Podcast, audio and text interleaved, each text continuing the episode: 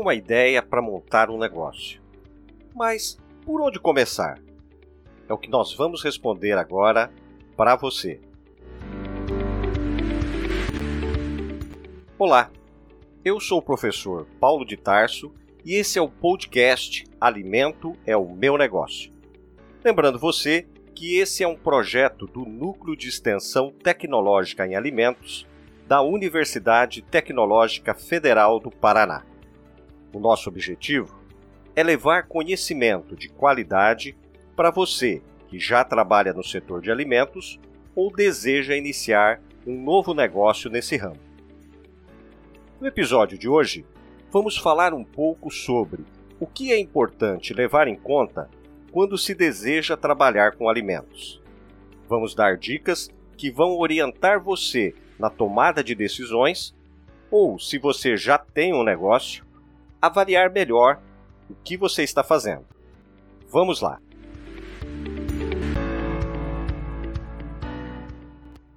Empreender tem sido uma alternativa para os brasileiros.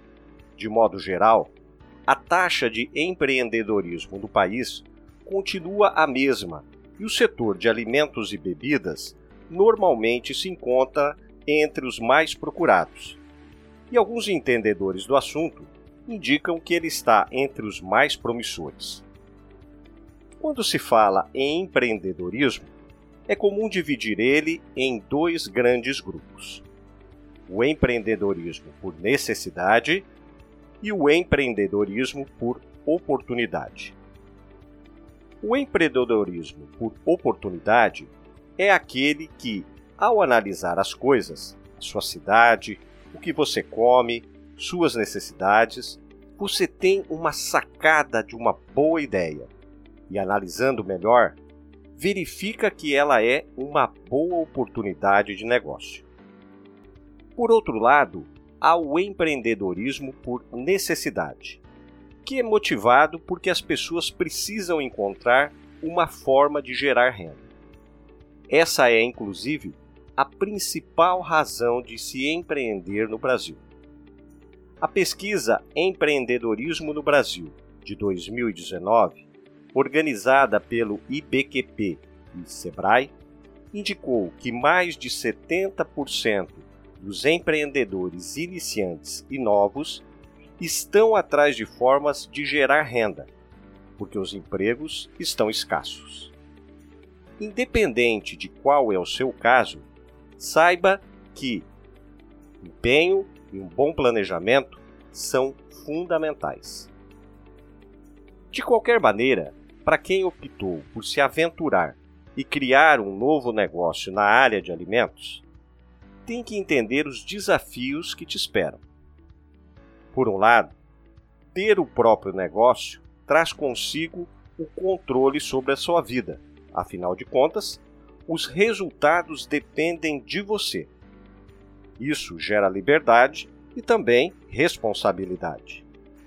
Uma grande ilusão é às vezes pensar que ao se tornar dono se vai trabalhar menos. Isso definitivamente não é verdade, principalmente para micro e pequenas empresas, onde além do trabalho com a produção, se acumula todo o serviço de gerenciar um negócio. Mas empreender traz um outro prêmio, que é a satisfação pessoal e profissional. Saber que algo que você montou está dando certo, que as pessoas gostam do que você faz.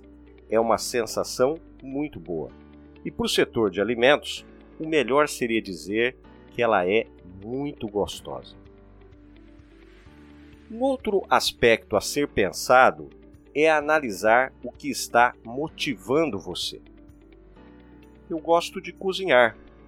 A torta que eu faço é maravilhosa e só recebe elogios.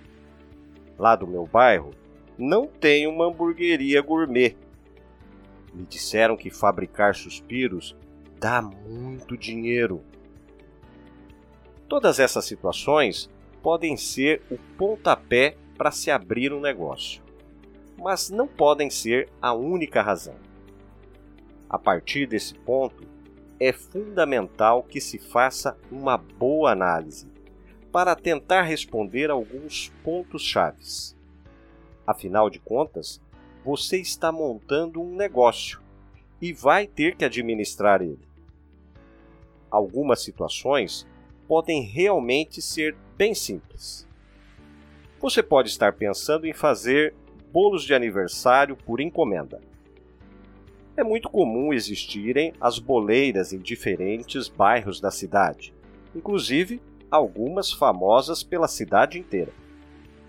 É algo que, por suas características, seja relativamente fácil de administrar. Afinal de contas, você trabalha por encomenda, o que não exige grandes estoques. A encomenda é feita antecipadamente, o que exige menor planejamento de produção. A produção é concentrada nos finais de semana. O recebimento ocorre no momento da entrega. Agora, uma outra situação é se você tem que lidar com diferentes fornecedores, entregar seus produtos em diferentes locais, tem que ter um capital de giro maior, concorrentes por todos os lados, etc. e etc. De qualquer maneira, avalie bem. Um importante instrumento para isso é fazer o plano de negócios. Esse plano é uma análise mais aprofundada, onde uma série de perguntas tem que ser respondidas para verificar se há viabilidade técnica e econômica do seu negócio. Definição do produto e suas características, análise de concorrentes, pontos fortes e fracos do seu negócio. A partir do plano, fica mais fácil entender se o seu negócio tem ou não futuro. Numa análise mais precisa, você pode descobrir que não há uma hamburgueria gourmet no seu bairro porque o perfil das pessoas não é apropriado para esse tipo de negócio. O melhor seria montar um dogão. Pode descobrir que para conservar o produto que você quer comercializar, você terá que investir em embalagens especiais e veículos refrigerados e que isso vai custar mais do que você imaginava. Mas é claro, pode ocorrer o contrário. Os dados coletados vão indicar que a sua ideia inicial é uma ótima oportunidade e que você não pode perder essa chance. Isso te dá muito mais segurança.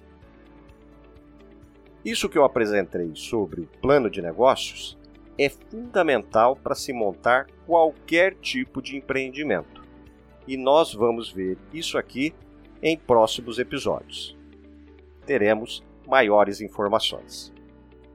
E nós vamos encerrando por aqui o episódio de hoje. Caso você tenha alguma dúvida, nos envie um e-mail pelo nextal-ld@utfpr.edu.br e estaremos respondendo ela para você. E você pode participar enviando sugestões. Acesse o nosso Instagram e Facebook. Lá você encontra essas recomendações no formato de infográficos.